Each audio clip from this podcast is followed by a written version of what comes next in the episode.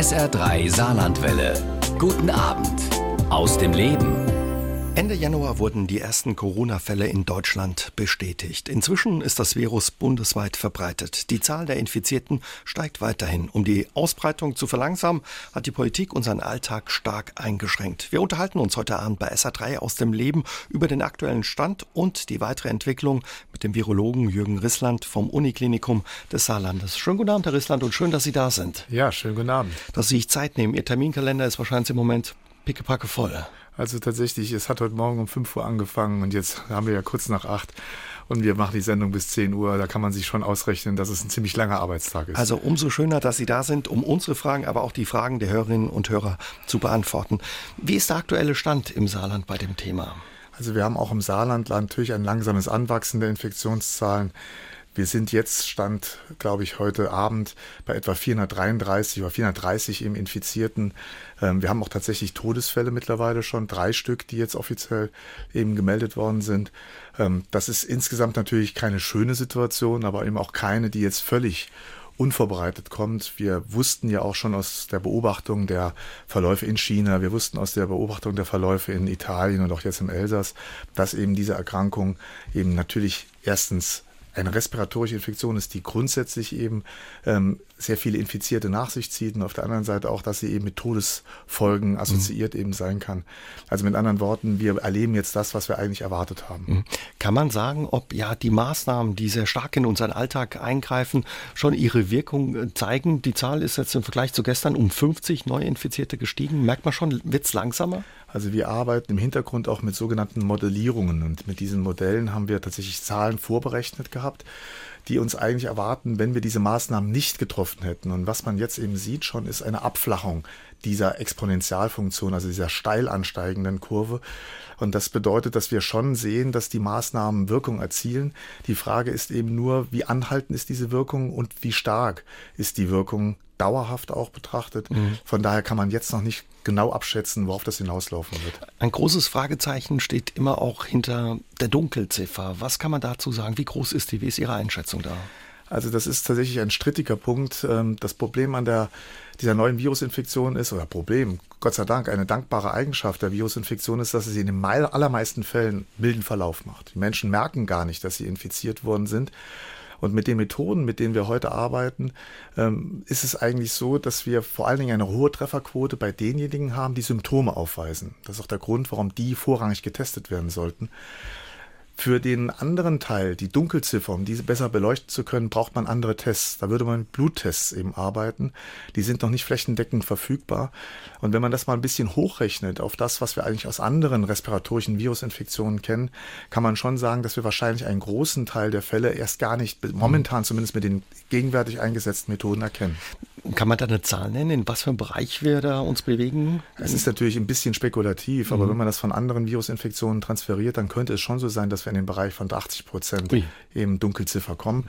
Das soll jetzt nicht erschrecken. Das heißt nicht, dass wir tatsächlich überhaupt nicht die Fälle detektieren. Es geht eigentlich nur darum, wie ist das Virus wirklich in der Bevölkerung insgesamt verbreitet und nicht nur bei den Menschen ausgeprägt, die wirklich symptomatisch sind oder sogar schwer erkranken. Also die haben es dann vielleicht, oder viele haben es gar nicht gemerkt, die jetzt unter diese Dunkelziffer merken, äh, fallen, dass sie es gehabt haben. Genau, das ist der Hintergrund. Wenn wir die Symptome ansprechen, aus Ihrer Beobachtung, was waren jetzt die häufigsten Symptome bei denen, die man getestet hat? Was ist Ihre Erfahrung da? Also man kann das so ein bisschen grob einteilen und sagen, Husten ist ein relativ häufiges Symptom, Fieber ist ein relativ häufiges Symptom. Was wir jetzt neu gelernt haben, ist, dass diese Geschmacksveränderungen im Mund eben auch gar nicht so selten auftreten. Und also ansonsten man schmeckt nicht mehr. Man, man, der Geschmack verändert sich. Mhm. Man, man hat irgendwie die irritierendes Gefühl im Mund, wenn man eben eine Speise zu sich nimmt. Aber es gibt eben auch sehr viele uncharakteristische Symptome. Allgemeines Unwohlsein, ähm, vielleicht auch mal ein Schwitzen und auch teilweise Durchfall. Das sind alles Symptome, die schon beschrieben sind, aber nicht so richtig eindeutig mit einer respiratorischen Infektion eben oder eindeutig mit dieser respiratorischen Infektion im Zusammenhang stehen, auch von anderen Erregern ausgelöst werden können. Insofern ist das relativ schwierig klinisch abzugrenzen. Mhm. Wie ist das bei der Entwicklung im Saarland? Ist die ähnlich ähm, im Vergleich äh, zum Rest der Republik oder unterscheidet sich das sehr? Nein, eigentlich sind wir da relativ im gleichen Stream, im gleichen Verlauf wie die anderen Bundesländer. Natürlich gibt es leichte Unterschiede auch, aber im Kern ist eigentlich in allen Bundesländern mehr oder weniger die gleiche Situation. Natürlich auch vor dem Hintergrund, dass die rigiden Maßnahmen jetzt entsprechend auch mehr oder weniger einheitlich getroffen worden sind. Insofern darf man eben auch darauf vertrauen, dass die weitere Entwicklung in Deutschland relativ ähnlich eben ablaufen wird. Haben Sie diese Maßnahmen begrüßt? Waren Sie erleichtert, dass die jetzt so kamen, auch in dieser Deutlichkeit? Ja, ich bin ein absoluter Anhänger dieser Maßnahmen. Ich sehe natürlich die Kehrseite der Medaille. Ich sehe, dass es ganz massive wirtschaftliche und eben auch soziale Folgen hat. Aber wenn man mal eben die gesundheitliche Seite in den Vordergrund rückt und sagt, was hätte uns denn blühen können, wenn wir diese Maßnahmen nicht getroffen hätten, dann muss man nur einmal den Blick über die Alpen oder auch in unsere Nachbarregion eben werfen. wer dort die Situation in den Krankenhäusern einmal erlebt hat, das wünscht man sich hier nicht. Und insofern glaube ich schon, dass wir mit dieser rigiden Haltung, mit diesen rigiden Maßnahmen richtig gelegen haben. Ist da aus der Sicht des Virologen auch angemessen, die Grenzen zu schließen für eine gewisse Zeit? Also ich glaube, dass wir mit den Grenzschließungen begrenzten Erfolg eben hatten. Das hängt immer davon ab, wie stark die Situation oder wie die Situation auf der anderen Seite der Grenze eben aussieht. Man konnte hier jetzt schon sagen, ja, seine temporäre Grenzschließung hat vielleicht auch noch einen gewissen Effekt gebracht, aber das Schlimme ist, dass wir keine Erfahrung haben, wie gut diese Maßnahme jetzt einzeln wirkt. Deswegen ist es immer schwer einzuordnen, war diese Maßnahme jetzt überzogen oder nicht. Am Ende des Tages sind es wahrscheinlich die verschiedenen Maßnahmen zusammen, die diese entsprechende Wirkung eben entfalten. Wird man da auch um Rat gefragt von der Politik als Virologe? Ja, Gott sei Dank muss man ja sagen, wir dürfen Politikberatung machen und unsere politischen Entscheider fragen auch bei uns nach. Und ähm, man versucht sie auch nach bestem Wissen und Gewissen zu beraten. Ich weiß auch, dass die, die politischen Entscheider, allen voran jetzt unsere Gesundheitsministerin oder auch unser Ministerpräsident, diese Entscheidung nicht leicht gemacht haben, weil sie eben auch die Kehrseite der Medaille eben sehen. Sigrid Morsch hat sich per Mail ins Studio gemeldet, ähm, Herr Rissland, und sie würde von Ihnen gerne wissen, wir hatten 2017, 2018 eine schwere Grippewelle in Deutschland, 300.000 gemeldete Fälle am RKI und 25.000 Tote plus minus. Wo war da die Panik, die Notverordnungen und so weiter? Mit dem immensen Schaden für die gesamte Wirtschaft. Damals war es eben nur eine Grippe in Anführungszeichen, schreibt sie. Wieso jetzt die Panik? Ja, das ist tatsächlich nicht so leicht zu erklären. Zum einen ist es bei der Influenza so, wir sehen, dass die Influenza praktisch unser ständiger Begleiter ist, schon seit ja, Jahrzehnten eigentlich. Wir wissen, was uns da blüht. Wir wissen auch, dass wir Gegenmittel haben. Wir haben Medikamente, wir haben auch eine Impfmöglichkeit und wir haben uns in gewisser Weise ein bisschen dran gewöhnt. Wir sind schon erstaunt gewesen in dieser Saison auch über die Vehemenz der Influenza-Welle.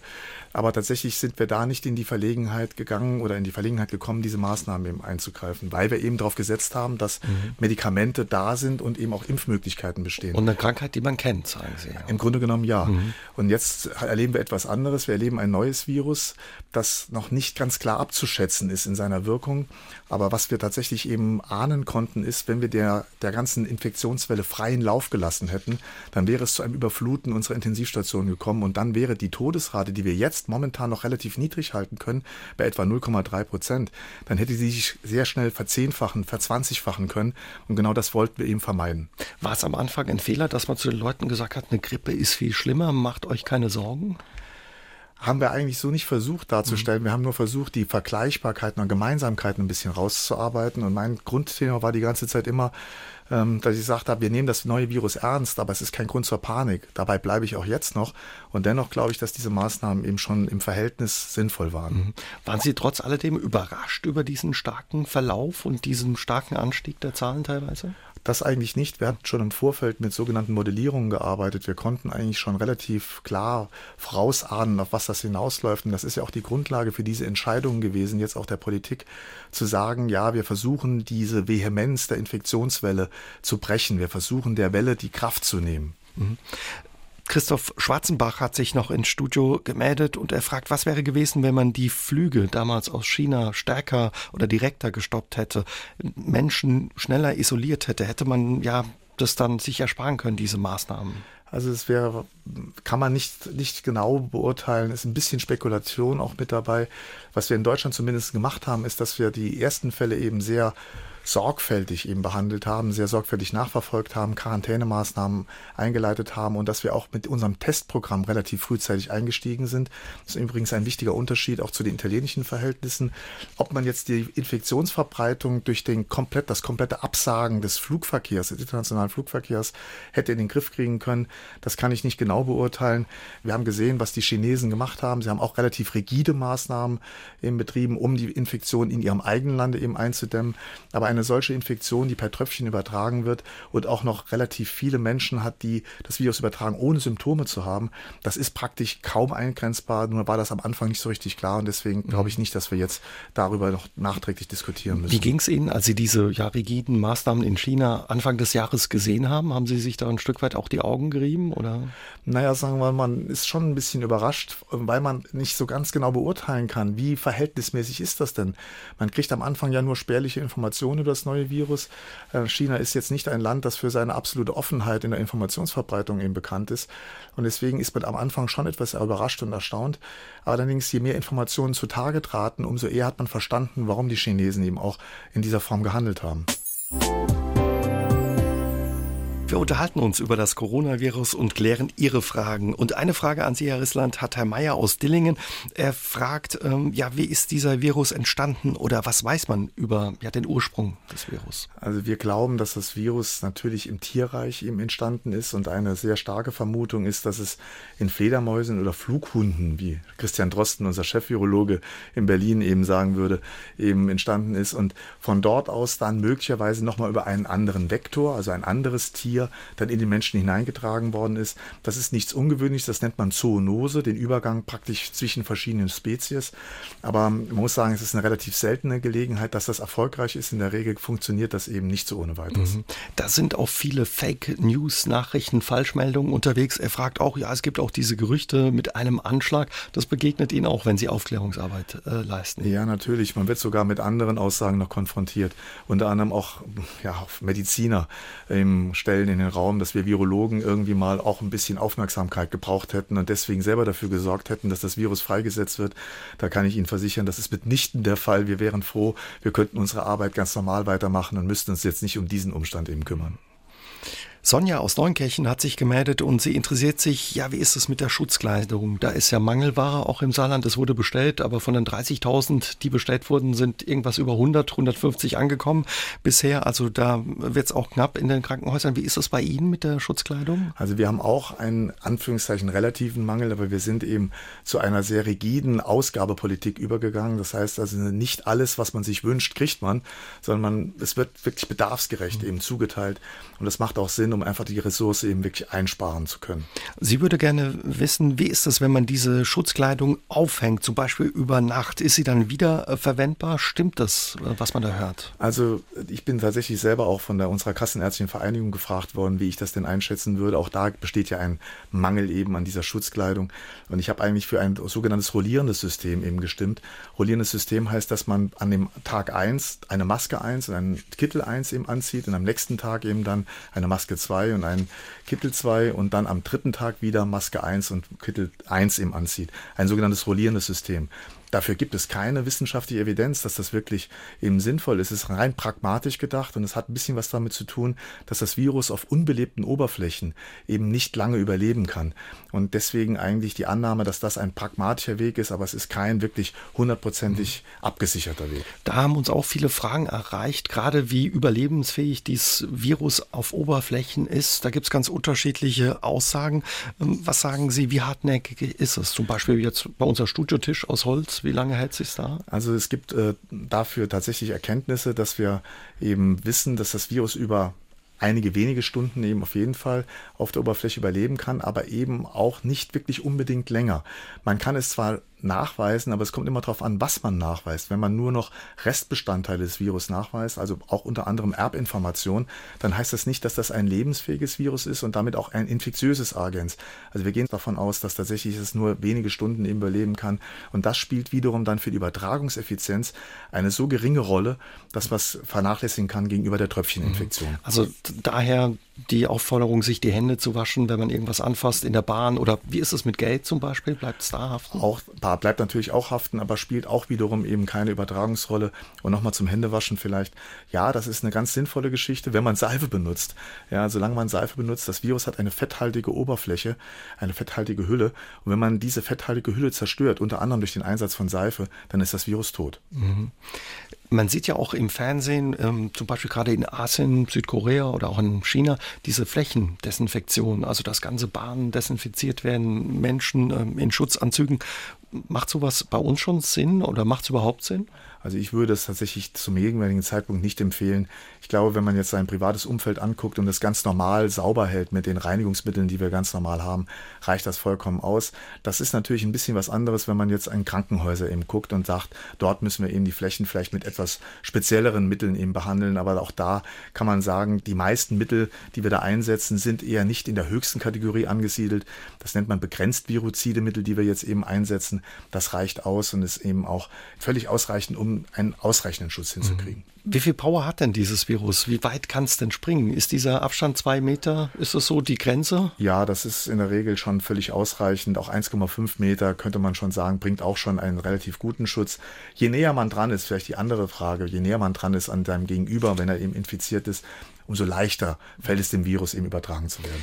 Viele Leute machen sich auch Sorgen, zum Beispiel, wenn sie im Supermarkt m, frisches Obst, Gemüse kaufen, viele Leute das anfassen. Bleibt es da haften? Wie kann man das verhindern, dass man sich da ansteckt, was einfängt? Also auch da bleibt es natürlich am Anfang haften. Es ist auch eine unbelebte Oberfläche, aber auch da gilt es ja gewisse Hygieneregeln einzuhalten. Obst sollte man, wenn man es jetzt praktisch freiliegend aus dem Supermarkt mitnimmt, zu Hause erstmal ganz ordentlich mit Wasser abwaschen und das reduziert die Viruslast auch schon so nennenswert, dass wir auch wieder glauben, da besteht keine besondere Wahrscheinlichkeit, mhm. dass man sich auf die Art und Weise die Infektion einhandelt. Also einfach gut waschen, wie man das normal auch macht genau. und da muss man sich keinen Kopf machen. Eine Sache, die Sie empfehlen, um sich zu schützen, ist zu trinken. Ja, wir sollen viel trinken. Das stimmt, das stimmt. Man sollte eben viel trinken. Das ist sicherlich gut in eine allgemein gute Konstitution zu kommen. Wir empfehlen ja als Ärzte immer anderthalb Liter bis zwei Liter pro Tag zu trinken jetzt nicht unbedingt alkoholhaltige Sachen, aber eben grundsätzlich eben Flüssigkeit zu sich zu nehmen. Ich glaube, das ist eine vernünftige Empfehlung und das sollte man vielleicht auch in diesen Zeiten nochmal besonders betonen. Warum? Einfach weil damit unsere innere Homöostase eben mhm. besser funktioniert, auch unser Immunsystem praktisch fitter ist insgesamt. Mhm. Und auch die Schleimhäute eben. Die Schleimhäute insgesamt feuchter sind und damit eben auch etwas weniger eben Empfänglichkeit eben verbreiten. Aber in diesen Zeiten darf es vielleicht abends auch ein Gläschen Wein oder was auch immer, ein Gläschen Bier sein, um also, sich zu belohnen. Also, das darf man auf jeden Fall. Wenn es auch ein bisschen das Gemüt beruhigt, ist das sicherlich eine gute Maßnahme. Chris hat aus Homburg ins Studio gemeldet, Herr Rissland. Er ist schwer herzkrank und er ist zu Hause. Seine Frau arbeitet aber im Supermarkt an der Kasse und er fragt jetzt, ob er sich vorsorglich ja von ihr in der Wohnung ein bisschen getrennt aufhalten soll oder was für Möglichkeiten gibt es für ihn, sich in der Wohnung zu schützen. Das ist natürlich nicht ganz einfach. Das hängt ja auch von den baulichen Voraussetzungen in der individuellen Wohnung eben ab. Natürlich kann man jetzt ganz allgemein sagen, Abstand halten, Kontaktreduzierung ist sicherlich eine gute Geschichte. Nun muss man auch wissen, das hat natürlich Grenzen, gerade im Privatbereich und eben in Abhängigkeit von der Wohnung. Mhm. Ich glaube, dass man eine gute Händehygiene eben auf jeden Fall auch zu Hause anwenden sollte, dass man eben auch Niesetikette beachten sollte, also praktisch in den Ellbogen niesen sollte, wenn man eben Symptome hat. Und ansonsten aber gibt es wenig, was man jetzt konkreter machen kann.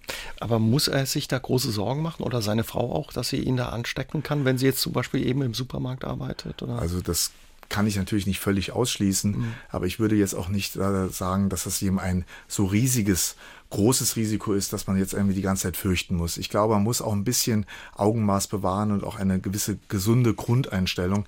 Ja, ich glaube nicht, dass man jetzt permanent mit Angst in der Gegend durch die Gegend rumlaufen sollte. Über 400 Fälle sind es mittlerweile im Saarland. Sie haben einige der Erkrankten gesehen. Ähm, was sind das für Symptome, die Sie da beobachten? Also es ist tatsächlich eben ein relativ großes, variables Bild, eben von wirklich ganz milden Verläufen, wo nur so ein bisschen ja, Kribbeln im Hals vielleicht eben ist, für etwas schweren Fälle, wo eben schon massiverer Husten eben dabei ist, bis hin eben zu denen, die jetzt wirklich schwerer erkranken, wo unter anderem eben auch Lungenentzündungen, wirklich massive Lungenentzündungen eben da sind.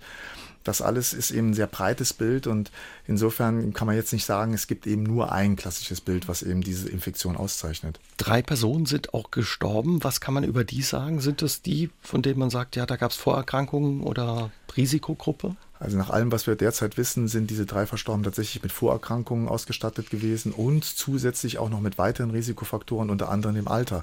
Wir wissen ja, dass eben ab 60 aufwärts eben auch das ein Risikofaktor eben darstellt. Die Situation ist übrigens vergleichbar der Influenza beispielsweise. Aber wir wissen eben auch, dass das Statistik erstmal ist. Es geht eigentlich darum, dass man sagt, eben diejenigen, die erkranken oder schwer erkranken, diejenigen, die auch versterben, haben statistisch betrachtet diese Eigenschaften. Aber das heißt eben nicht, dass jeder Mensch, der jetzt diese Risikofaktoren eben hat, auch automatisch eben einen schweren Verlauf erleiden muss. Also das heißt, das Alter allein per se ist jetzt nicht so, dass man jetzt permanent sich fürchten muss. Das Durchschnittsalter liegt ja auch ähm, laut Robert Koch Institut bei Mitte 40, 45 in Deutschland, im Saarland plus minus, glaube ich, auch in dem genau. Bereich. Ähm, hat man das ein bisschen zu leicht oder auf die lockere Schulter genommen, dass es auch Jüngere nicht trifft oder Junge auch? In Italien sind, glaube ich, auch viele Jüngere mittlerweile betroffen. Ja, zu leicht und auf die leichte Schulter genommen würde ich nicht sagen. Es ist eigentlich etwas, was wir in gewisser Weise erwarten. Ich meine, die Menschen, die jetzt eben auch in dieser mittleren Altersgeneration drin sind, haben ja auch eigentlich mit die meisten Sozialkontakte, sind eben draußen, sind am Arbeiten, arbeiten in Firmen oder eben auch im Supermarkt beispielsweise, wie wir gerade eben ja festgehalten haben. Also das überrascht einen nicht. Und umgekehrt überrascht einen auch nicht, dass das Durchschnittsalter eben der bislang Gestorbenen in Deutschland eben bei etwas über 80 Jahren eben liegt. Mhm. Also insofern passen eigentlich diese Verhältnisse schon zu dem, was wir erwartet haben. Aber wenn man das hört, was Sie jetzt sagen, sollten eben auch Jüngere oder dieses mittlere Alter diese Vorsichtsmaßnahmen dann eben ernst nehmen. Ja, deswegen gilt ja auch diese Ausgehbeschränkung und die anderen Maßnahmen eben jetzt generell. Wir versuchen auf die Art und Weise die besonders Vulnerablen eben zu schützen und damit ja in gewisser Weise zwingen wir auch diejenigen, die ein geringeres Risiko haben, sich an diese Regeln zu halten, damit eben diese Übertragungen, diese Kontakte reduziert werden. Mhm. Es gibt aber auch gute Nachrichten. Die ersten Patienten sind geheilt, beziehungsweise Patient 1, wie das glaube ich heißt, im Saarland ist geheilt. Auch ein Oberarzt aus Homburg. Ja, einer unserer Kollegen und ein sehr lieber Kollege von mir, der tatsächlich eben relativ milde Symptome hatte über die ganze Zeit hinweg, sich teilweise gar nicht mehr so richtig krank gefühlt hat, obwohl das Virus immer noch ausgeschieden hat, aber mittlerweile wieder am Arbeiten ist und sich quietschfidel fühlt. Mhm. Ist das, was Ihnen, den Kollegen, auch Mut macht, dann solche Nachrichten? Natürlich, wenn man das so sieht, freut man sich erstmal drüber, denn wir wollen ja nicht immer vom Äußersten ausgehen und natürlich muss man das in gewissen Situationen, aber man freut sich auch über solche milden Verläufe. Wie lange müssen die Leute im Krankenhaus bleiben? Kann man sagen? Kann man nicht so auswendig sagen. Es hängt natürlich von dem individuellen Krankheitsbild ab, wie schwer krank man eben ist. Jetzt in dem Falle, wir haben gerade über unseren Kollegen in Homburg gesprochen, der war nur in häuslicher Quarantäne, hatte eigentlich gar keine Bedürftigkeit, jetzt irgendeinen anderen Arzt noch zu sehen. Und solche Verläufe sind eigentlich die Regel bei weitem, mhm. eben die Überzahl, die meisten Fälle über 80 Prozent eben verlaufen in vergleichbarer Intensität, also geringer, geringer Ausprägung. Gefürchtet ist die Lungenentzündung oder eine Lungenentzündung, die entstehen kann. Was macht die so gefährlich?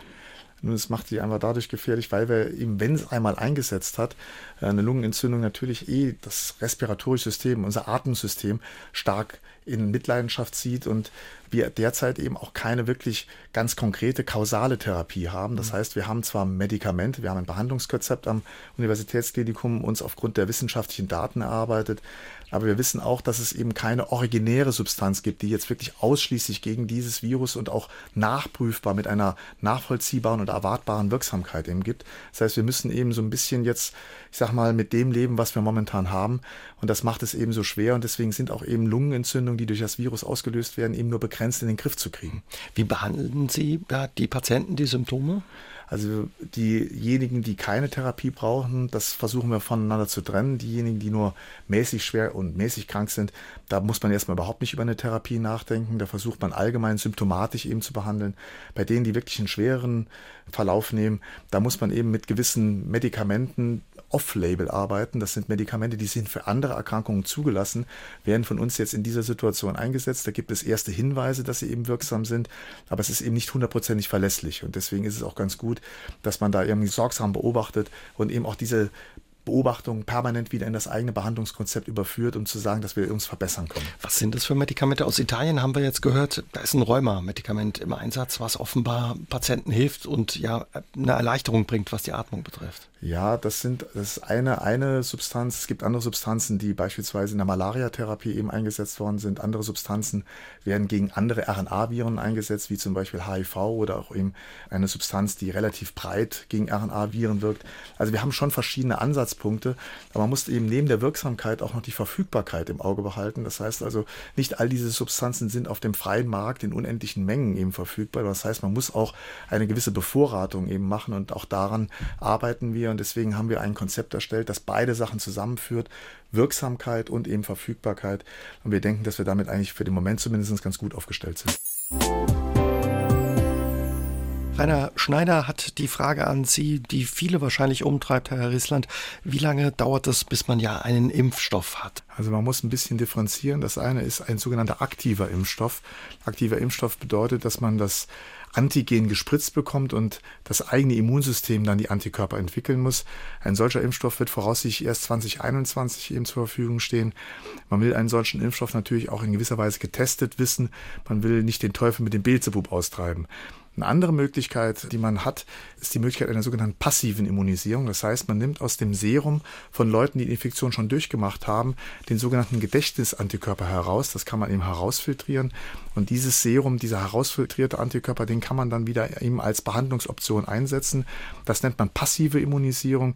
Und diese Option steht uns schon sehr viel früher zur Verfügung. Also das könnte schneller gehen. Überhaupt fragen sich auch viele, wie ist das, wenn man das durchgestanden hat, eben wie die Patienten, die es auch im Saarland gibt, die Fälle.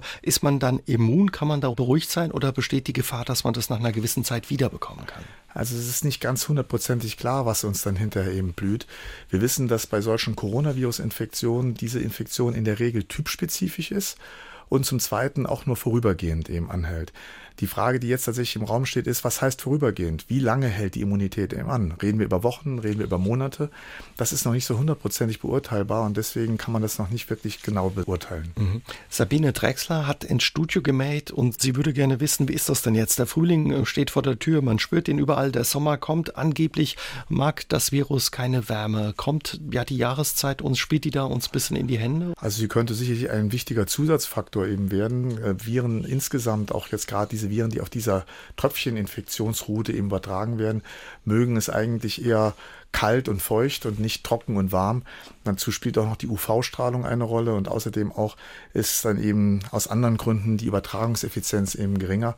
Ja, es kann uns eben unterstützen, aber ob es eben tatsächlich der eins alleinige Faktor ist, der dann diese Virusepidemie in den Griff bekommt, das glaube ich eher nicht. Ich glaube, man muss schon andere Sachen noch dazu eben mhm. auch durchhalten. Es ist auch immer wieder die Rede davon, dass es ja gegen Ende des Jahres eine zweite Welle geben kann. Viele Hörer fragen sich auch, wie lange das dauert. Ein Hörer hat zum Beispiel ins Studio gemeldet, wir wollen im August äh, an die Nordsee. Ist es realistisch, diesen Urlaub einzuplanen oder?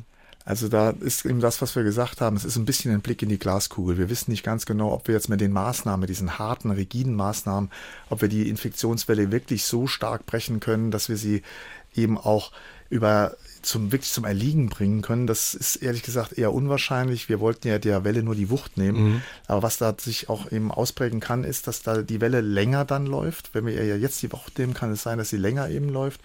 Und eine zweite Geschichte ist eben, wie viel Immunität verleiht eben eine durchgemachte Infektion. Das sind bei zwei unsichere Faktoren. Mhm. Da kann ich Ihnen noch nicht sagen, ob im August tatsächlich der Urlaub an der Ostsee oder Nordsee eben tatsächlich eben sinnvollerweise wahrgenommen werden mhm. kann. Also da gibt es viele Unbekannten. Guckt man eigentlich wenn man jetzt auf so eine ja, Pandemie, Epidemie blickt, auch auf Ereignisse in der Vergangenheit, zum Beispiel die spanische Grippe. Ich habe gelesen, damals war die zweite Welle heftiger bei der äh, spanischen Grippe. Ja, natürlich guckt man da drauf und, und versucht eben auch Analysen daraus zu ziehen und Vergleiche zu ziehen und das Ganze auch eben zu bewerten. Aber es ist eben wie immer so ein bisschen ein kleiner Blick in die Glaskugel. Ein neues Virus ist eben auch wirklich eben ein neuer Gegner, den man erstmal kennenlernen muss. Man kann versuchen, mit sogenannten Analogieschlüssen zu arbeiten, aber es ist eben erst die Beobachtung, auch äh, die Analyse dann der realen Situation, mhm. die einen in die Lage versetzt, das besser beurteilen zu können. Wenn wir mal nach Italien oder nach China gucken, warum gibt es da so viele schwere Fälle? Womit hängt das zusammen? Also ich mache jetzt mal das am Beispiel Italien fest, weil das eben aus unserer Sicht auch mit am besten beurteilbar ist. Ein wichtiger Faktor ist, dass in Italien wahrscheinlich die ersten Fälle relativ spät erkannt worden sind. Man muss jetzt zum jetzigen Zeitpunkt davon ausgehen, dass es wahrscheinlich einen Eintrag des Virus in die in, in Norditalien schon wahrscheinlich um den 20., 21. Januar herum gegeben hat. Italiener haben aber erst am 20. Februar den ersten laborbestätigten Fall eben gefunden. Wenn man dann noch weiß, dass dieses Virus sich eigentlich die Meldezahlen alle zwei Tage sich verdoppeln, kann man sich ausrechnen, was in vier Wochen eigentlich schon an einer Infektionslast in Norditalien eben unterwegs war. Und das erklärt bis zu einem gewissen Grad eben die Heftigkeit, die dort ausgebrochen ist. Ein zweiter wichtiger Faktor ist die Demografie. In Norditalien leben eben relativ viele alte Menschen auch. Und diese beiden Phänomene zusammen, also die unkontrollierte Ausbreitung des Virus auf der einen Seite und die demografische Situation in Norditalien, haben sicherlich dazu wesentlich dazu beigetragen, dass sie jetzt in dieser sehr mystischen Situation sind. Josef aus Überherrn hat sich gemeldet per Mail ins Studio bei uns. Atemmasken, nicht nur ein ja, Gut, was rar ist und äh, gehandelt wird. Er fragt, wie ist es? Kann ich meine Atemschutzmaske in der Mikrowelle sterilisieren? Also ich weiß nicht, Besser aus welchem nicht. Material diese Schussmaske ist. Ich würde jetzt erstmal nicht zu solchen häuslichen Experimenten eben raten. Wir wollen doch nicht, dass am Ende der Teufel mit dem Beelzebub, in dem Fall jetzt mit einem Brand eben, eben aus dem Hause gejagt wird. Wie sinnvoll ist es aus Ihrer Sicht überhaupt, äh, Atemschutzmasken zu tragen? Also da gibt es eine grundsätzliche äh, Fehlwahrnehmung. Die Menschen glauben, dass eigentlich die Gesunden jetzt die Masken tragen sollten. Das ist aber schon rein anhand der Mengenverhältnisse leicht auflösbar. Wenn wir jetzt wissen, dass in Deutschland eben etwas mehr als 30.000 Menschen eben infiziert sind und im Umkehrschluss eben 83 Millionen in unserem Land leben, dann würde es ja bedeuten, wenn die Gesunden die Masken tragen müssten, dann bräuchten wir jetzt mehr als 82 Millionen Masken für diese Leute. Das ist eigentlich schon völlig unrealistisch. Es macht mehr Sinn, wenn die Infizierten die Masken tragen, weil auf die Art und Weise die Weiterverbreitung eben unterbunden wird. Umgekehrt, wenn gesunde Masken tragen, bietet das nur einen relativen Schutz, unter anderem deswegen, weil die Mund-Nasen-Schutzmaske eben auch nur die, die Nase und den Mund abdeckt, aber nicht die Augen unter anderem. Und die Schleimhäute an, an den Augen können ebenfalls eben eine Eintrittspforte für das Virus sein. Was halten Sie von so selbstgemachten Masken? Das, Im Moment gehen ja auch Schnittmuster rum. Leute setzen sich an die Nähmaschine, verarbeiten also, Stoffreste. Also ich will jetzt nicht sagen, dass das irgendwie völlig hm. unsinnig ist. Man kann natürlich schon sowas machen. Und das Problem ist immer nur, dass es nicht klar abschätzbar ist, wie effektiv hm. der Schutz daneben ist. Je dichter eigentlich eine, ein solcher Schutz gewebt ist, umso effektiver wird er sein. Wenn es natürlich eben nur lose Maschen sind, dann kann man sich das Ganze auch sparen. Und wenn man so eine Maske natürlich trägt, wie auch immer, und sie nicht tragen muss, man fasst sich natürlich häufig auch ins Gesicht wieder. Ne? Auch das ist eben ein Punkt, deswegen auch die Niesetikette berücksichtigen. Wenn man schon eben niest, dann in die Ellenbogenbeuge und nicht in die Hände, weil wenn man die Hände tatsächlich eben immer wieder ins Gesicht trägt oder eben auch seinem Nachbarn in irgendeiner Weise darreicht, dann hat man auf die Art und Weise auch einen Übertragungsweg. Hm, hat man dann nichts gewonnen. Viele beschäftigt auch ja der Verlauf äh, oder die Krankheit und der Bezug zu Kindern und sie fragen sich, warum sind Kinder in der Regel milder erkrankt? Also es gibt keine wirklich hundertprozentig befriedigende Antwort. Erstmal ist es ja ein sehr schöner Umstand, dass eben Kinder weniger stark betroffen sind. Es gibt allerdings verschiedene Theorien. Das hängt ein bisschen was damit zusammen, dass wir wissen, dass schwere Verläufe offensichtlich mit einem speziellen Rezeptor eben assoziiert sind. Dieser, dieser Rezeptor befindet sich in tieferen Lungenetagen. Und da gibt es die Theorie, dass er einerseits eben bei verschiedenen Rassen unterschiedlich stark ausgeprägt ist. Also unter anderem, dass beispielsweise bei Asiaten dieser, dieser entsprechende Faktor stärker ausgeprägt ist und eben auch, dass er bei Kindern eventuell noch nicht so ausgeprägt ist wie bei älteren Menschen. Also von daher gibt es dann solche Ansätze, die sind in sich nicht völlig unlogisch, aber noch nicht hundertprozentig mhm. bewiesen erklärt das auch, warum die Kombi Kinder und ältere Menschen gefährlich ist. Viele Hörerinnen und Hörer schreiben, Mensch, wir dürfen unsere Enkelkinder nicht sehen und sind eigentlich fit. Ja, natürlich, wir wissen halt bei Kindern, dass sie zwar sehr milde verlaufen, aber das heißt trotzdem nicht, dass sie eben ungefährlich sind. Und natürlich, wenn eben ein solches Enkelkind dann die Infektion bei den Großeltern einträgt, das wäre sehr eigentlich unerfreulich. Auch da gilt eben diese Regel der Kontaktreduzierung. Ähm, das ist zwar manchmal schwer, aber es ist tatsächlich ein sinnvolles äh, mhm. vorgehen. Ein Hörer fragt Jens Arendt, wie ist es, wenn das hoffentlich alles vorbei ist in ja hoffentlich schneller Zeit? Wie kann man sowas nochmal verhindern oder ist sowas nicht äh, zu verhindern? Wird es immer wieder ein Virus geben, was sowas auslösen kann? Also das wird man nicht wirklich definitiv verhindern können. Wir leben schon seit vielen, vielen Millionen Jahren in einer sogenannten Koevolution. Die Viren sind auch an uns schon ein bisschen gewöhnt. Und natürlich gibt es immer wieder solche Übersprünge. Wir haben ja vorhin schon gesagt, das sind Zoonosen vom Tier auf den Menschen übergehende neue Virusinfektionen. Das kann man nicht wirklich vorhersehen. Man muss eben mit der Situation immer wieder rechnen und dann entsprechend damit umgehen. Mhm. Im Moment wird auch viel über Tests gesprochen. Inzwischen gibt es mehrere ähm, Testzentren im Saarland. Allein in Saarlouis wurden heute, glaube ich, über 250 Tests gemacht. Die Frage ist aber, gibt es auch genug genug äh, Kapazitäten in den Labors, um diese Tests durchzuführen? Im Saarland sind zwei Labore, wenn das richtig ist, St. Ingbert und Homburg. Mhm. Gibt es da genug Kapazitäten? Also wir haben natürlich schon gewisse Kapazitäten auch noch übrig, aber unser Augenmerk liegt erstmal auf den Patienten, die tatsächlich auch eben schwerer erkranken, also auch stationär behandelt werden müssen. Ich glaube, das ist völlig nachvollziehbar. Natürlich diagnostizieren wir das auch bei anderen Patienten, aber man muss schon so ein bisschen eben vernünftig mit diesen Testressourcen eben umgehen, dass jetzt jeder eben äh, in diese Abstrichambulanzen eben läuft und sich abstreichen lässt, ist ein bisschen äh, deswegen auch unsinnig, weil wenn man keine Symptome hat, dann ist das Problem, dass dieser Test zwar sehr sensitiv ist, aber wenn er eben jetzt zum jetzigen Zeitpunkt bei Ihnen oder bei mir gemacht werden würde und wir wären dann negativ, dann kann sich die Situation innerhalb von zwölf Stunden massiv ändern. Das heißt, es ist immer nur eine Momentaufnahme und deswegen aus meiner Sicht eben in solchen Fällen wirklich hm. nicht besonders sinnvoll. Wie lange halten denn diese Proben, die man nimmt? Also normalerweise sagt man, wenn man die in den Kühlschrank legt, dann kann man die auch, ich sag mal, ein, zwei Tage eben im Kühlschrank eben belassen. Nach 48 Stunden wird die Qualität der Proben schon deutlich schlechter. Und dann gibt es eben die Empfehlung, sie eventuell noch einzufrieren. Dann kann man sie noch etwas länger aufbewahren. Aber am besten ist es eigentlich, wenn sie, Anführungszeichen, möglichst frisch eben ins Labor kommen und auch direkt analysiert werden. Südkorea gilt immer so als gutes Beispiel. Die haben sehr stark getestet. Äh, was halten Sie von solchen Massentests? Also es ist aus meiner Sicht nicht so wahnsinnig zielführend. Ich glaube, mit der Strategie, mit der wir hier gefahren sind, das ist eine Art sowohl als auch Geschichte am Anfang gewesen. Wir haben am Anfang relativ breit getestet, um überhaupt erstmal ein Bild zu bekommen. Aber jetzt müssen wir schon so ein bisschen mehr das Ganze fokussieren. Und ich glaube, dass wir eben mit dieser Strategie, die jetzt tatsächlich im Raum steht, dass wir eben mehr die schwerer Erkrankten eben in erster mhm. Linie diagnostizieren und eben dann solche ambulanten Patienten eher etwas zurückführen. Das macht schon Sinn. Ganz schlimm ist die Situation auch bei unseren Nachbarn in Grand Est, ähm, jenseits der Grenze. Es tauchen immer wieder Fragen auf, Mensch, wie kann das sein? Sind die kränker als wir oder was?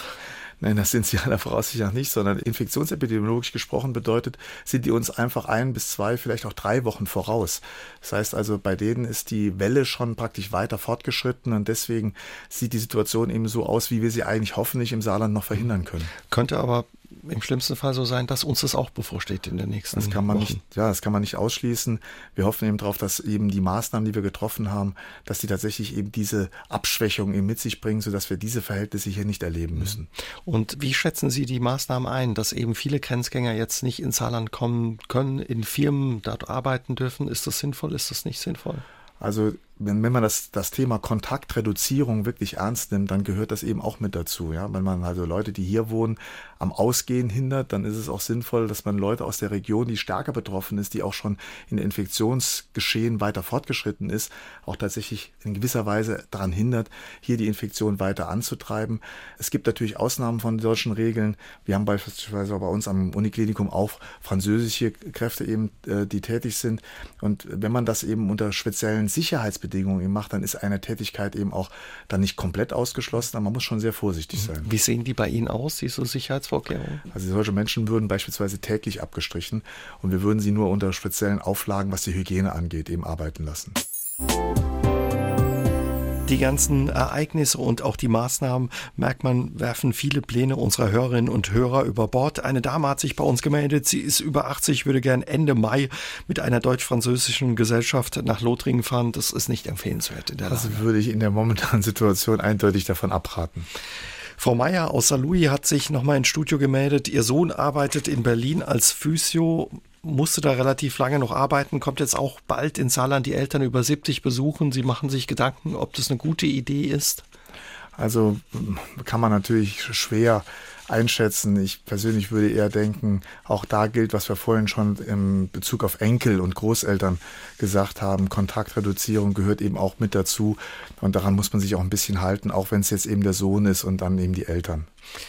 Auch Ihr Alltag hat sich verändert. Wie sehen Ihre Tage im Moment aus? Sie haben uns zu Beginn schon verraten, sehr lange Tage, aber ansonsten viel auf den Kopf gestellt auch? Ja, in gewisser Weise schon, weil alle Planungen, die man eben gemacht hat, jetzt mehr oder weniger mit einem, wenn man so will, Federstrich eben hinfällig sind. Und man arbeitet eben schon so am Rand der Erschöpfung auch. Das muss man eben ehrlicherweise auch dazu sagen. Und die Erholungsphasen sind gering. Man praktisch geht acht nachts mit dem Virus ins Bett steht morgens mit ihm wieder auf und hat den ganzen Tag mit dem Virus zu tun und muss eben kleinere oder größere, dadurch bedingte Probleme eben in irgendeiner mhm. Weise lösen. Was ist Ihr Ausgleich? Äh, wie bekommen Sie den Kopf frei oder halten sich auch fit, passen auf sich auf? Also da muss ich zugeben, bin ich kein gutes Beispiel für die Hörerinnen und Hörer. Also ich habe tatsächlich zu wenig Schlaf, ich mache auch zu wenig Ausgleich.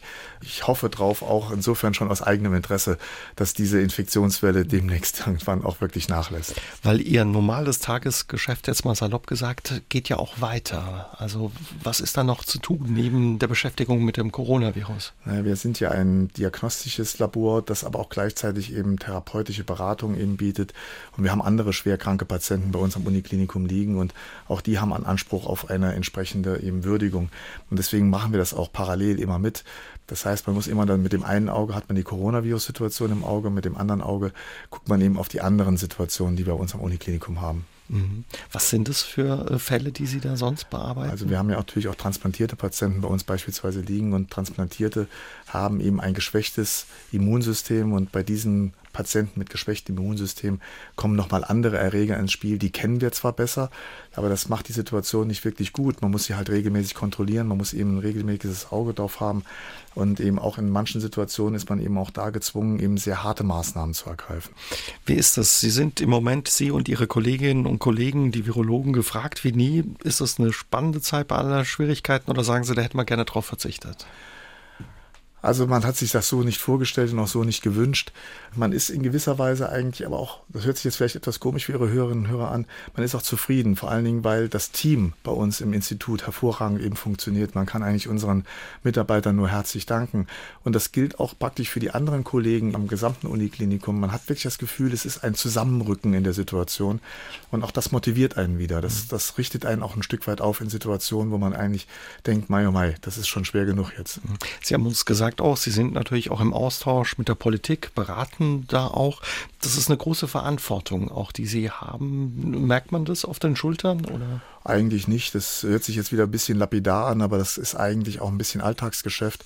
Es hat halt schon eine andere Komponente natürlich, wenn wir über diese rigiden Maßnahmen eben reden und eben auch fragen, uns ernsthaft selber fragen, aber auch eben unsere politischen Entscheider eben beraten, macht das Sinn? Ist das wirklich zielführend? Hilft das?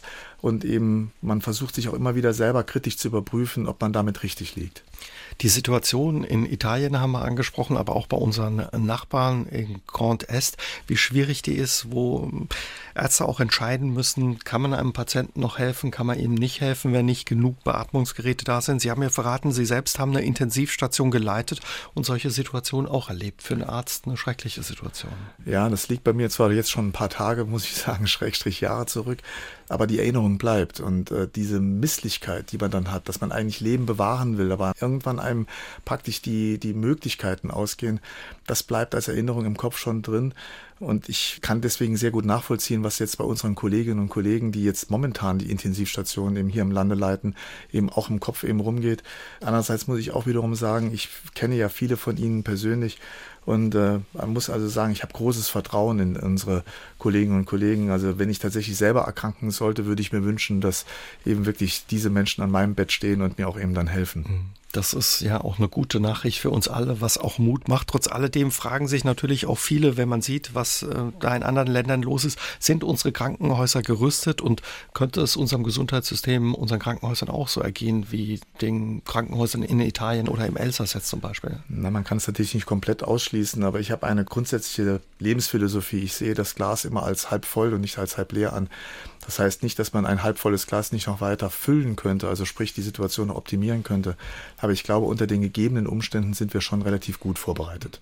Eine schöne Geste. Das Saarland hat Patienten aus Frankreich, aus Grand Est aufgenommen. Viele stören sich daran.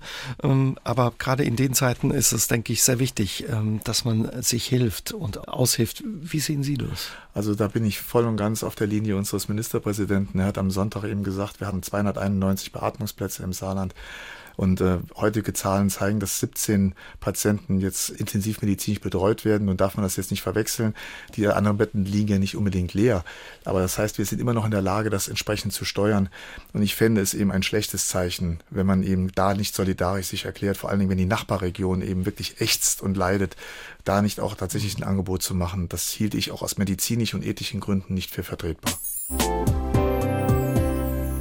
Viele Menschen, Hörerinnen machen sich Sorgen auch um ihre Sicherheit. Frau Peters aus Saarbrücken fragt, wie wäre es zum Beispiel mit einer Schutzbrille für die Schleimhäute der Augen? Anders sieht man auch viele Leute, die Handschuhe anhaben. Was halten Sie von solchen Vorschlägen und Maßnahmen? Also im Krankenhausbereich ist es tatsächlich absolut sinnvoll, eben Schutzbrillen zu tragen.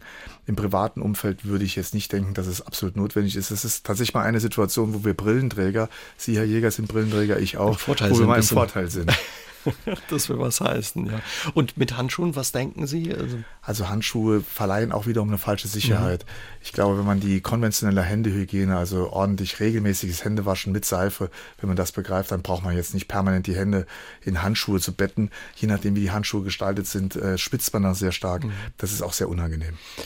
In anderen Ländern gibt es zum Beispiel spezielle Öffnungszeiten für ältere ähm, ja, Menschen, die besonders gefährdet sind. Ist das eine gute Idee? Also es ist zumindest eine überlegenswerte Idee. Ähm, wie Sie schon richtig sagen, in anderen Nationalstaaten wird eben davon Gebrauch gemacht. Natürlich kann man das hier in Deutschland auch mal andenken.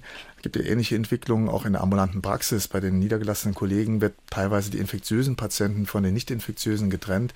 Beispielsweise indem sie einfach eben andere Sprechstundenzeiten eben haben, das Konzept kann man sicherlich auch auf eben unsere Einkaufsläden übertragen. Man muss allerdings immer aufpassen, dass man es eben vernünftig organisiert. Also beispielsweise die Zeiten eben nicht zu klein macht, damit eben die Leute sich nicht vor dem Laden wieder mhm. beispielsweise stapeln oder eben auch im Laden eine zu große Dichte da ist. Also das will schon wohl überlegt sein. Was ist eigentlich mit starken Rauchern? Ja, Rauchen, auch das gilt eben als ein möglicher Risikofaktor. Wir haben vorhin mal über den Rezeptor gesprochen. Auch da scheint es so zu sein, dass Rauchen die Expression, so nennt man das in der Fachsprache, also die Ausprägung dieses Rezeptors in den tiefen Lungenetagen möglicherweise etwas steigert und damit eben auch wiederum eine Voraussetzung für einen schweren Verlauf schafft. Mhm ja, Rauchen ist grundsätzlich nicht gut für die Gesundheit. Also an der Stelle sicherlich auch nicht so richtig gut für das neue Coronavirus. Also eine gute Zeit, ein bisschen weniger zu rauchen oder vielleicht ganz damit aufzuhören. Also sicherlich überlegenswert. Es wurde in den sozialen Medien gegen eine Meldung rum, Ibuprofen-Tropfen würden die Wirkung eben verstärken des Virus. Was ist da dran? Dann hat die WHO gesagt, alles Quatsch, doch nicht Quatsch. Viel Verwirrung. Also tatsächlich viel Verwirrung und viel Wirbel um eigentlich ein bislang eben als Fake News identifiziertes Problemchen. Also momentan kann man klar sagen, es gibt keine hinreichende Evidenz dafür, dass das Ibuprofen schwere Verläufe des Coronavirus eben nach sich zieht und deswegen kann man auch Ibuprofen weiterhin unbedenklich einsetzen. Viele Hörer melden sich bei uns und äh, sagen, Mensch, wir wollen dahin fahren, nach Österreich, nach Frankreich, äh, im Mai dahin. Also man merkt, viele Pläne werden überworfen, aber man kann keine Empfehlung da im Moment geben, eine richtig gute. Also wenn man die Situation jetzt mal ein bisschen auf sich wirken lässt und eigentlich sagt, wir haben hier Maßnahmen jetzt ergriffen, die in den letzten 75 Jahren in unserem Land so in dieser Form, in dieser geballten Form nicht getroffen worden sind. Und wenn Sie heute Abend uns zugehört haben, dann haben Sie auch von mir gemerkt, ich kann nicht genau vorhersagen, wann diese Welle eben wirklich verschwunden sein wird. Dann muss man, wenn man diese beiden Faktoren zusammennimmt, eigentlich Realist bleiben und sagen, nein, eigentlich dieser Sommerurlaub und alles, was jetzt im Sommer geplant ist, muss eben auf den Prüfstand. Mhm. Also man braucht Geduld, muss jetzt einfach abwarten, wie sich das Virus auch entwickelt, oder? Genau. Was denken Sie, wie wird er sich weiterentwickeln? Also es ist tatsächlich ein Blick in die Glaskugel. Ich hoffe erstmal, dass unsere Maßnahmen so greifen, dass wir diese Infektionswelle wirklich im Schach halten können. Die weitere Entwicklung wird spannend sein zu beobachten, aber auch nicht wirklich vorhersehbar. Ähm, ich kann es nicht wirklich genau sagen. Ich fände es auch unseriös, jetzt Ihren Hörerinnen und Hörern irgendetwas hier mit auf den Weg zu geben, hinter dem ich nicht wirklich konkret stehe. Gibt es äh, Stellen, wo Sie sagen, da müsste noch nachgebessert werden? Das ist eine Schwachstelle? Also für den Moment sehe ich da wirklich keinen grundsätzlichen Mangel, den wir eben haben. Ich glaube, wir sind insgesamt ganz gut gerüstet. Wir haben massive Maßnahmen ergriffen. Jetzt bleibt es eigentlich nur ein bisschen sich in Geduld zu üben und eben auch abzuwarten, in welche Richtung sich die Geschichte entwickelt. Ich denke, wir werden das ja in Folgesendung vielleicht auch nochmal ansprechen, aber tatsächlich Geduld und eben etwas Gelassenheit für den Moment, das ist, glaube ich, das richtige Rezept. Viele Hörerinnen und Hörer haben sich gemeldet und wollen einfach auch Danke sagen Ihnen, Ihren Kolleginnen und Kollegen, ja, die sich dafür einsetzen und daran arbeiten, dass das Virus bald im Griff ist. Da schließen wir uns an und sagen Danke und vielen vielen Dank für Ihren Besuch und Ihre Zeit bei diesen langen Tagen. Ich danke Ihnen allen. Passen Sie gut auf sich auf und bleiben Sie gesund. Tschüss und gute Nacht, sagt Ihr Uwe Jäger. SR3 aus dem Leben. Immer dienstags im Radio, danach als Podcast auf sr3.de.